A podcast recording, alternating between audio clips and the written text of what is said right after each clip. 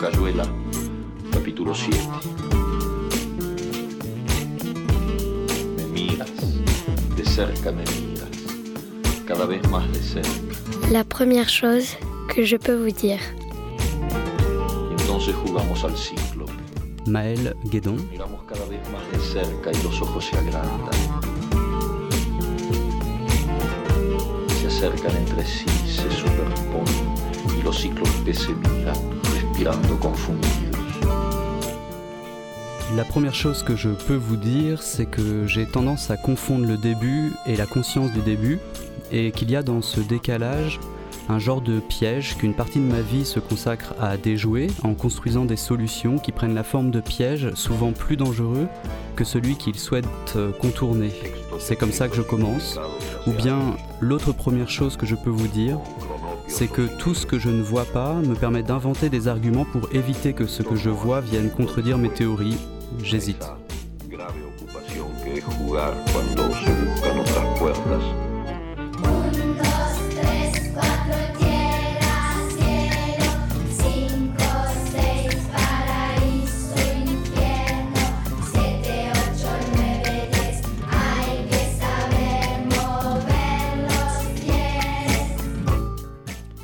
Bonjour à toutes, bonjour à tous. Bienvenue pour euh, cette émission. La première chose que je peux vous dire, c'est la première édition, émission et édition de cette euh, rentrée. Et donc, je suis très contente d'être avec Maël Guédon. Salut. Salut, moi aussi je suis très content. Euh, Peut-être deux, trois phrases de présentation de toi. Et après, on, on rentrera dans le vif du sujet tout de suite. Pour les gens qui ne te connaîtraient pas, tu es poète. Tu es l'auteur notamment de Sorgue, qui est un recueil de poésie publié en 2013 aux éditions de la Crypte, puis Voir en 2015 aux éditions euh, José Corti et Mon Plan en 2021 chez Corti aussi. Euh, tu as publié euh, des textes, beaucoup de textes dans de nombreuses revues. Peut-être le tout dernier, je crois que c'est dans Nyoc, dans la revue Nyoc, euh, Ouais. cette année. Il y en a eu plein, plein d'autres, et donc je ne vais pas du tout tout citer. Euh, tu as aussi co-dirigé une revue de poésie jusqu'en 2019, c'est ça? Ouais. Jusqu'en 2019, euh, qui s'appelle La tête et les cornes. Et actuellement, tu co-diriges depuis peu les éditions Corti avec Marie de Quatre-Barbes. Tu es très bien renseigné. Est-ce que j'ai oublié des choses essentielles dans la présentation de toi, de ta Euh, personne? je crois pas, non, c'est parfait. Euh, Peut-être dire aussi que tu es en résidence à Marseille en ce moment avec euh, l'Amarelle et avec le CIPM, le Centre international de poésie de Marseille, euh, pour un projet d'écriture qui s'intitule pour l'instant en tout cas Vive et qui prend pour départ euh, les personnages d'É- d'Émile et de Sophie dans l'Émile de Rousseau et qui poursuit dans ton travail, je te cite, mais je te cite très brièvement, une réflexion sur le statut des personnages dans des textes qui se situent aux marges du récit. Voilà. Euh, J'ai cité tout à l'heure euh, les trois livres que tu as publiés, Sorgue, Voir et Mon Plan. Est-ce que toi, quand tu regardes euh, ton travail, tu as l'impression qu'il y a comme une direction dans laquelle il évolue. Quelque chose que tu cherches, dont tu t'approcherais de plus en plus dans l'écriture ou, euh, ou au contraire peut-être euh, un territoire que tu, que tu peuples de plus en plus?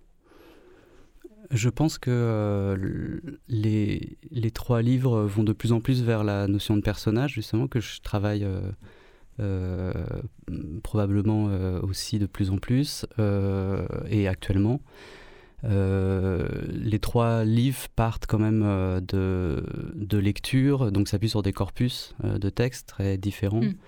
Euh, et en tout cas, euh, pour euh, voir et pour, euh, pour mon plan, il y a quand même un rapport à la, à la citation, euh, au cut-up, euh, à, comme ça, au bribes comme ça de, de, de détournement de citation. Euh, mais euh, je pense que le, mon travail avait quand même une direction qui était très euh, syntaxique, en particulier dans, dans Voir, qui travaillait plutôt sur la grammaticalité, avec une dimension euh, voilà, formelle, et, euh, et qu'au fur et à mesure, euh, je, je tends plus vers le, le récit.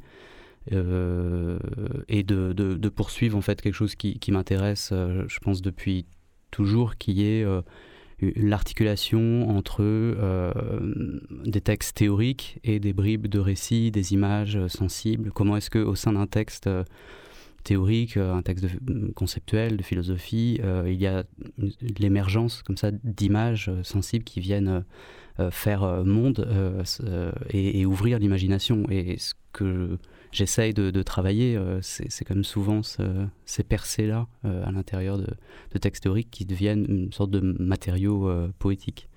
Euh, mais voilà, je pense que pour répondre à, ta question, je pense que ça, ouais, ça tend plus, de plus en plus vers le récit et en étant peut-être moins fragmentaire.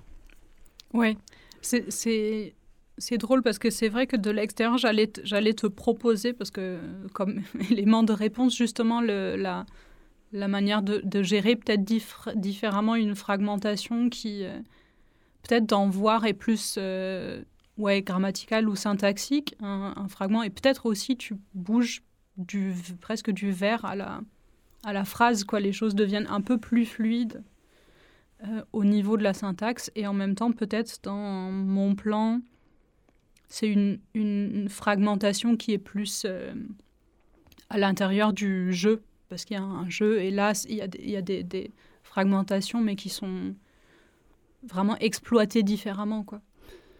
Oui, je pense que même dans, mon plan, effectivement, tu as, tout à fait raison quand tu dis que le, jeu est fragmenté. Même, euh, je pense que le, livre est, euh, est un espace de rencontre entre deux types de, jeux. Euh, un jeu, parce qu'en fait, ce qui, m'intéressait dans, dans mon plan, au moment où j'ai débuté le travail de, mon plan, c'est de me demander comment est-ce que. Euh, quel type d'énergie ça pouvait donner ou de consistance euh, à un texte de travailler sur une forme de récit de soi Hmm. euh, qui soit un récit de soi qui parte vraiment de la non-coïncidence de soi à soi et qui, qui prennent euh, euh, comme point de départ un jeu qui est vraiment un jeu fictionnel, un jeu construit justement euh, sur, euh, sur des bribes de lecture, avec, euh, en allant chercher euh, dans ces lectures et sur un corpus assez précis, peut-être qu'on aura l'occasion de- d'en reparler, mais disons, aller- chercher des phrases qui sont très loin de moi, quoi. Le- Mm. le- le- l'espèce de ligne méthodologique que je me suis donnée, c'était euh, c'était de- de- d'aller chercher des choses qui me surprennent euh, dans, dans ces lectures et de construire un texte à partir de ce point d'extériorité et de faire de ce jeu un cheval de Troie euh, vers la fiction ou l'imagination et, euh, et de faire rencontrer ce premier jeu fictionnel euh, avec un deuxième jeu qui euh, envahit petit à petit le livre et qui lui est un jeu auto-fictionnel euh, avec des images euh, très, euh, voilà, très intimes, personnelles, euh, tout, à fait euh, sincères, euh, qui sont des images un peu de forme, des formes de hantises comme ça, d'images euh, psy- psychiques quoi de, de l'enfance et Ouais, euh, de l'enfance souvent. et donc voilà, donc y a, effectivement, c'est un peu le, le- une sorte de, de mise en scène de, de cette rencontre-là. Donc c'est vrai qu'il y, a- il y a une fragmentation qui essaye un peu de se concilier avec ce qu'elle a de, de tendu, mais, euh, mais effectivement, ouais. Ouais, peut-être le jeu devient un corpus aussi. Il y, a, il y a un livre et il y a un corpus, mais à l'intérieur du, Mm, mm. du jeu, il y a aussi un, un vrai corpus. Quoi. Oui, puisque le, effectivement, puisque le, en particulier le, le premier jeu est constitué de, de bribes Ah comme oui, ça, de, ouais. de citations, et donc en fait, il est, euh, il est un jeu. euh, euh, un jeu artificiel de, de puisé dans différents livres, quoi. mais mis au même niveau que le jeu autofictionnel. Oui. en fait, ouais. Oui, c'est vrai qu'il y a une, une- une espèce d'horizontalité de tout.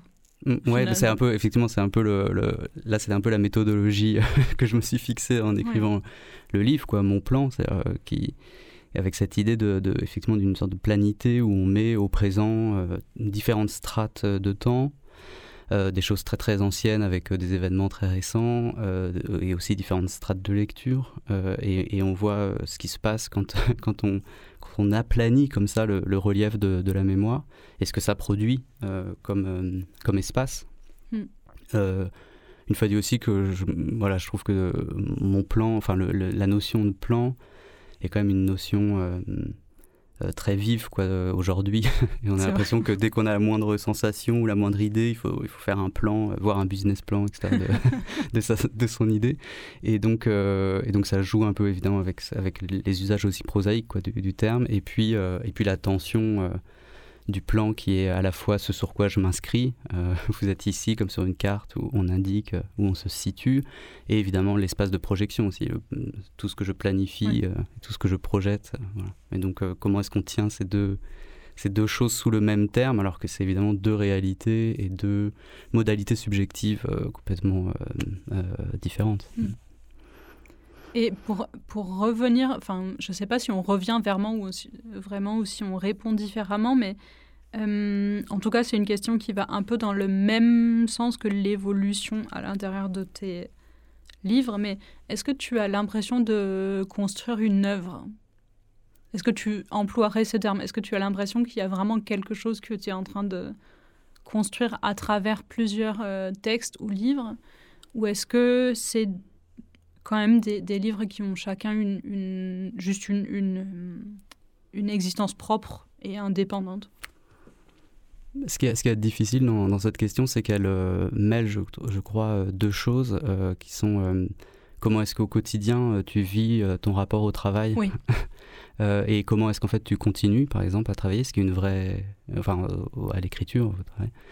Ce qui est une vraie question en fait. euh, comment est-ce qu'on continue, euh, comment est-ce qu'on poursuit euh, un travail, donc qui pose la question effectivement de l'œuvre, parce qu'une des choses qui peut motiver le, fait de, continuer et de poursuivre, quand on se rend compte que finalement, par exemple, on peut revenir sur un certain nombre d'obsessions et on se dit un peu, bon, est-ce que j'ai pas un peu fait le tour de telle ou telle question Voilà, ça, ça peut arriver. Peut-être même ça arrive souvent et qu'en fait on se rend compte qu'on tourne autour de quelques images, de quelques idées qui sont voilà, qui sont finalement en, en nombre assez réduite. Et donc, il faut bien trouver une motivation pour euh, continuer. Et, euh, et celle d'œuvre, avec a d'un peu hein, euh, grandiose, peut, peut être un, un moteur. Je ne je, je, je sais pas, moi, si ça fonctionne vraiment pour moi, parce que je n'ai pas du tout vraiment cette idée-là quand je travaille. Mais en revanche, euh, voilà, la question de pourquoi et comment continuer euh, est, est très forte. Quoi. Et le deuxième plan de, de ta question, c'est c'est comment est-ce que tu comment est-ce que je perçois ce qui, est, ce qui, est, Oui, ce c'est qui a été fait Oui, oui, et, comment est-ce que j'aimerais le, le continuer. Et pour le coup, ça c'est vraiment, là, ça, on revient à la question de, de- du plan, c'est-à-dire c'est vraiment une projection qui est qui est délicate euh, Mm. et, et au fur et à mesure en fait de, de- du, du travail moi j'ai plutôt l'impression qu'il y a une sorte euh, bah, de euh, de présence et d'engagement de plus en plus importante dans le, le travail quotidien Mm. euh, et après euh, advienne que, que pourra. Et euh, est-ce que tu as des moments où tu écris moins que d'autres? Ou est-ce que tu as des périodes où tu n'écris pas? Ou est-ce que tu écris vraiment tout le temps? Est-ce que tu es tout le temps dans quelque chose, dans un projet d'écriture? En fait, ça, ça prend des formes euh, très différentes, mais euh, je, je- c'est- je pense que c'est assez continu, euh, mais ça peut prendre des formes très brèves euh, qui, qui, qui, du coup s'inscrivent pas dans un projet un peu à long terme. Ouais. Et, et finalement, bah, les, les projets euh, de livres, j'en ai pas fait beaucoup. Enfin, pas- c'est-à-dire, j'en fais un tous les cinq ans à peu près. Donc euh, j'ai le temps entre, entre Oui. ces projets-là de faire d'autres choses qui sont des formes plus brèves euh, et, euh, et d'expérimenter des choses parce que peut-être une des choses autour, autour de laquelle on tourne depuis tout à l'heure, c'est vrai, c'est que j'ai l'impression en tout cas de, de plutôt euh, euh, travailler des, des choses qui ont des formes, euh, des méthodologies, des questions euh, assez différentes euh, Oui. à chaque fois et, et d'avoir plutôt un goût pour ça plutôt que de euh, euh, creuser euh, telle ou telle question, euh, tel ou tel motif, ce qui peut aussi être passionnant, mais c'est des questions là de. Je sais pas vraiment si on choisit, quoi, c'est c'est comme ça. Et donc c'est vrai que j'ai plutôt euh, l'impression d'être dans, dans, dans une approche qui, qui cherche une variation euh, et, euh, et une différence entre chaque, euh, chaque projet. Donc parfois, voilà, c'est des projets qui, sont, qui ont des dimensions plus modestes. Mais oui, moi je posais cette question aussi parce que je me demandais si dans le... Mais c'est peut-être vague comme question ou, ou, compliqué de vraiment répondre, mais je me demandais si euh, quand on n'était pas directement dans un, dans un moment d'écriture ou de projet d'écriture, la, hum, la perception du, du monde changer Est-ce que est-ce que on a l'impression que tu perçois le monde différemment quand tu es en train d'écrire quelque chose ou non? Mm. La- manière de de traiter toutes les données euh, que, que nos sens euh, reçoivent tout le temps. Mm. Euh, ouais, j'ai l'impression que, en tout cas, quand euh, euh, j'écris plutôt le, le matin et quand je trouve le temps d'écrire et que ça se passe pas trop trop mal, euh, effectivement, il y a quelque chose d'allégé et de Ouais, c'est- très juste en fait ce que tu pointes. Que ça me fait penser à une phrase de, Daniel Mémoire qui dit, je cite vraiment de, de tête et je vais peut-être euh, complètement écorcher euh, euh, l'idée, mais en gros c'est euh, euh, écrire rend euh, tout ce qui n'est pas écrire euh, plus heureux quoi. Oui. et euh, ça veut pas dire que c'est euh, spécialement heureux d'écrire euh, ou facile, ou... mais, euh, mais c'est vrai qu'il y a quelque chose de cet ordre-là, quoi. Une, une journée. euh, euh, ouais.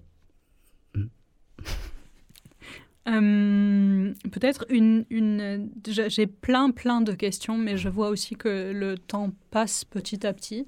Peut-être une, une dernière question et avant on va écouter un son que tu as enregistré. Enfin après pardon, on va enregistrer un. Tu as enregistré un son pour nous et on va l'écouter. Voilà, je, me reprends, je vais y arriver. Mais une dernière question avant, peut-être plus concrète, mais donc j'ai dit tout à l'heure que tu hum, co-dirigeais maintenant les éditions euh, Corti. Et je me demandais si euh, ce travail-là changeait aussi quelque chose dans, toi, ta vie euh, d'écrivain. Parce que soit peut-être parce que j'imagine que le rapport avec d'autres textes et d'autres auteurs euh, change avec le métier euh, d'éditeur et peut-être aussi le, la gestion du temps, tout simplement. Euh, oui, c'est sûr, ça, la gestion du temps demande. Enfin, il faut le, faut le, le penser, euh, et l'organiser. euh, et après, sur la, sur la question plus du, du rapport. Alors, oui et non. C'est-à-dire qu'en fait, il y a toujours pour moi une continuité assez forte entre lire et écrire. Et donc, Oui. en fait, fondamentalement, ça ne change pas énormément. Mais quand même, euh, ça. euh, ça allège beaucoup de choses en fait dans le rapport euh, au, au texte et à ses propres textes Ah oui. et, et certainement qu'en fait l'édition prend en charge déjà beaucoup de, de choses par rapport à ça et en fait ça laisse l'espace au travail de manière en tout cas pour moi l'expérience que j'en ai de manière plus li- ouais, libre et, et, et sereine quoi. Est-ce qu'on écoute le son que tu as Est-ce que tu veux d'abord dire un mot Bah, au sujet de ce que tu as enregistré pour nous ou est-ce que on l'écoute et après tu, tu nous dis ce bah, écoutons et on en parle. Écoutons, allez.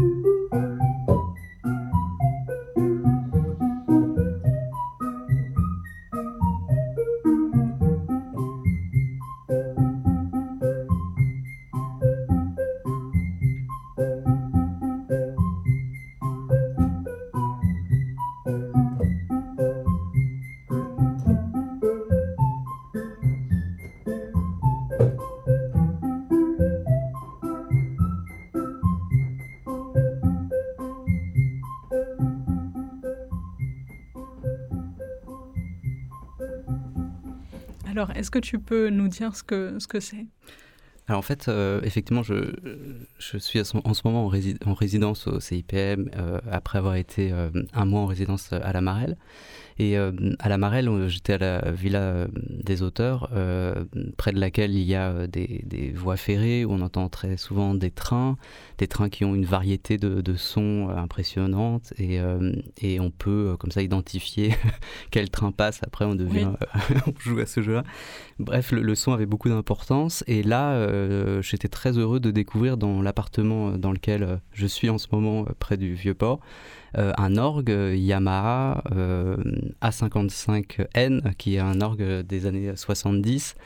Euh, avec lequel j'ai beaucoup joué quand j'étais enfant parce qu'il se trouve que euh, une maison de vacances dans laquelle j'allais, il y, euh, y avait cet orgue euh, et euh, c'est un orgue sur, le- sur lequel il y a énormément de boutons comme ça, donc je comprenais absolument pas la, la logique.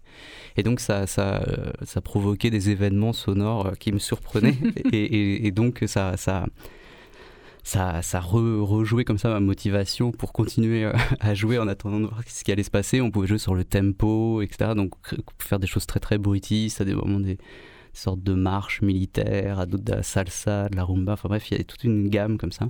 Et donc euh, bah, aujourd'hui, je- je- je- j'ai cet orgue euh, avec lequel je, une partie de mes journées, je joue pour, pour, pour, pour, euh, pour me me relancer dans l'écriture. Voilà.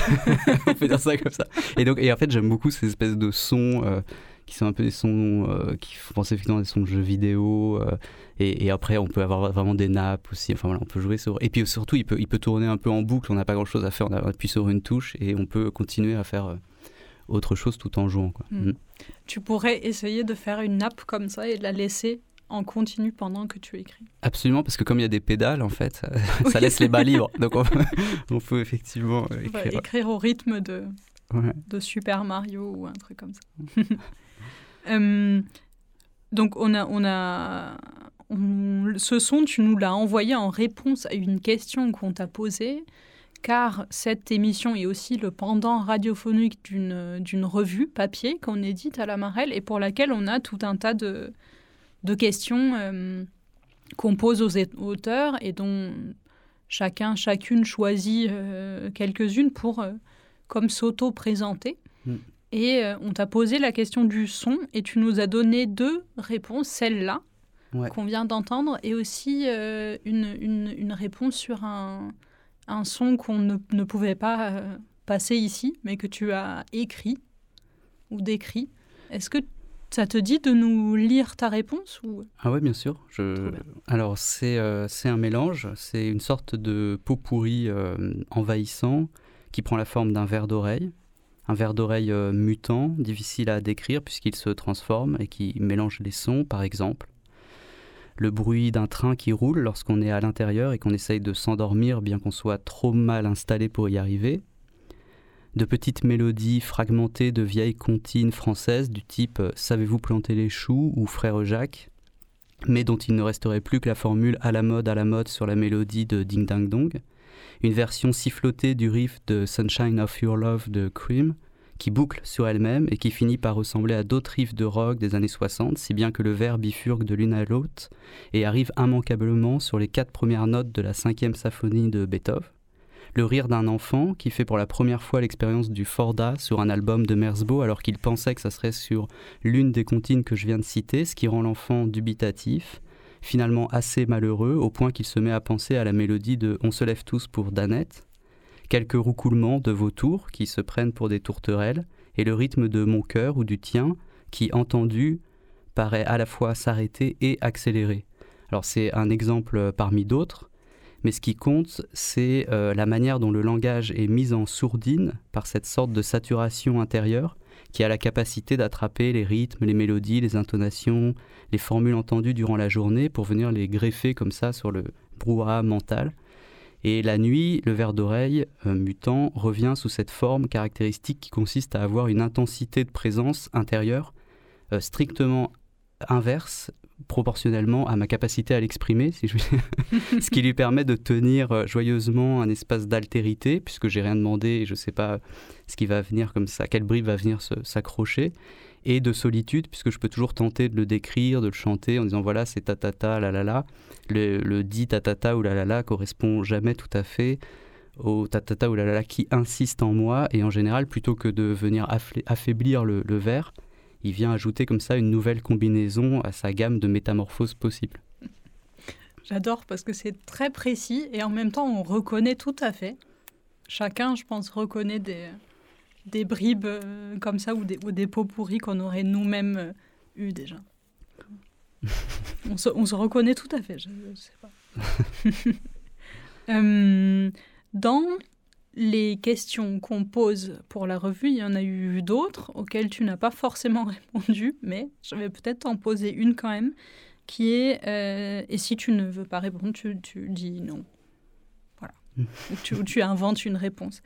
Euh, qui est celle d'un toc de langage. On, on pose la question d'un toc de langage ou alors d'un toc d'écriture. Moi, j'aime bien parce qu'il y a une autrice à un moment qui a, dans- qui a fait cette même émission et qui a mal compris le- la question et qui a répondu par un toc d'écriture. Et donc, j'ai beaucoup apprécié. Je trouve que c'est même une bien meilleure question. Donc, je me demandais si tu avais des tocs comme ça d'écriture euh, qu'il fallait euh, venir nettoyer après, après la finition du manuscrit. Ouais, J'ai l'impression d'avoir euh, d'avoir que ça. C'est vrai Euh, mais des tocs de, de langage, peut-être que je peux lire en fait la, la, la réponse. Vas-y. euh, parce que Ah, tu as une réponse J'ai une même. réponse au Ah. toc du- de langage, euh, mais plutôt du langage. On a le temps encore? Oui. Ouais. Euh, alors un jour, j'ai discuté avec une personne euh, très sérieuse qui commençait toutes ses phrases par des voili-voilou euh, plutôt conclusifs et qui les fermait par des brefs, alors bons, euh, plutôt introductifs. Et en fait, c'était vraiment comme si euh, l'idée qu'elle venait de, dire se fragmentait dans l'air, presque physiquement, en donnant naissance à d'autres petites idées muettes, vivantes, moins sérieuses, un peu délirantes, qui se propageaient euh, différemment en chacun de nous, juste grâce à ce tic, enfin ce toc de langage inversé. D'ailleurs, dans la question, je trouve ça assez étonnant de parler de toc de langage, parce que comme c'est beaucoup plus fort et- qu'un tic, euh, évidemment. C'est euh, vrai. Ouais. Et donc ça, ça, ça- ça soulève euh, plus de, de questions. Et depuis, depuis cette rencontre, je crois que j'aurais du mal à choisir un toc plutôt qu'un autre. Euh, J'ai l'impression qu'en fait, on a besoin ou qu'on a envie de tous nos tocs, puisqu'on les laisse s'installer comme ça si volontiers, et que cette envie pointe quelque chose, et que c'est comme un ensemble de passages vers une littéralité fantasmée, comme si plus nos tocs se vidaient de leur sens dans ce monde à force de les répéter, plus ils construisaient le rêve d'un autre monde qui se consoliderait par leur obstination. Un espace qui, sous couvert de répétition et de rétrécissement, donne un peu d'air et d'étrangeté dans le plus ordinaire. Un monde où enfin tu vois, verrait la chose, complètement floue que personne ne voit, où du coup les choses euh, les plus éloignées seraient reliées par des liens de causalité un peu magiques, où la situation extraordinairement banale que je viens de vivre serait hallucinante, où quand je dis ça, je dis rien, je dirais vraiment rien, ce que tout le monde préférerait euh, plutôt à ça. Euh, où deux secondes dureraient deux secondes, où il n'y aurait pas de souci, où au jour et d'aujourd'hui correspondrait euh, d'un coup l'un à l'autre dans une forme de contemporanéité, comme ça, pleine et entière, et où on pourrait compter sur les deux bases comme sur de vraies bases, et où même euh, c'est juste magique serait juste magique, et que du bonheur, vraiment que du bonheur. Effectivement, ce serait que du bonheur. Ouais. Il y a des tocs comme ça dans les ceux que tu viens de citer qui sont très très français. Vu d'une langue étrangère, c'est vraiment euh, Lesquels c'est- hein? c'est presque quelque chose qui caractériserait euh, le français pour moi. Par exemple, je dis ça, je dis rien. je, me souviens que ça, pour un esprit, euh, je sais pas, ou pour un locataire de l'allemand que je suis, une locatrice, vraiment, c'est c'est- au début, je Vous n'avez pas d'équivalent. je- non, on n'a pas d'équivalent et ça me faisait très bizarre. Au début, je- j'essayais de comprendre la logique de- du je, je dis ça, je dis rien, jusqu'à ce que je remarque que c'était en fait un, un toc ou quelque chose qui voulait plus dire grand-chose ou qui était euh, censé adoucir euh, ce qui viendrait euh, après ou qui était venu avant. Mais, Mais j'ai qui- j'ai mis beaucoup de temps.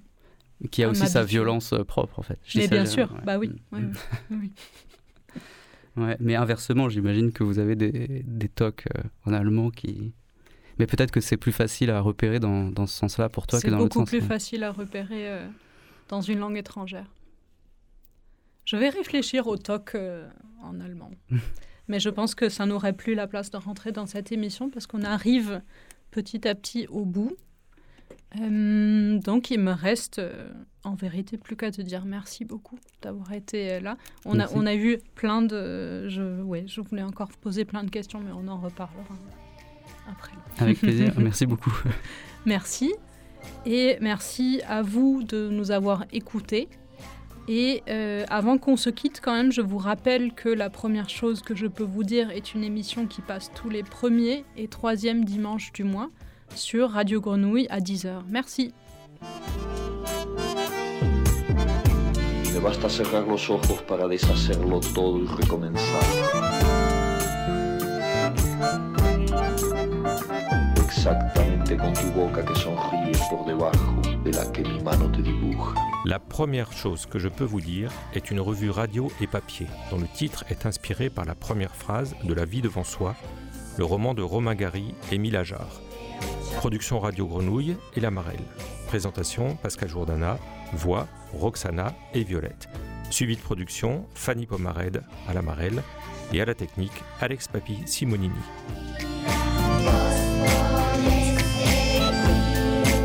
L'Amarelle est une structure hébergée à la friche Belle de Mai qui encourage l'émergence de nouveaux talents littéraires et facilite les échanges entre les écrivains et le public. C'est à la fois un lieu de création, d'accompagnement à la production et de diffusion.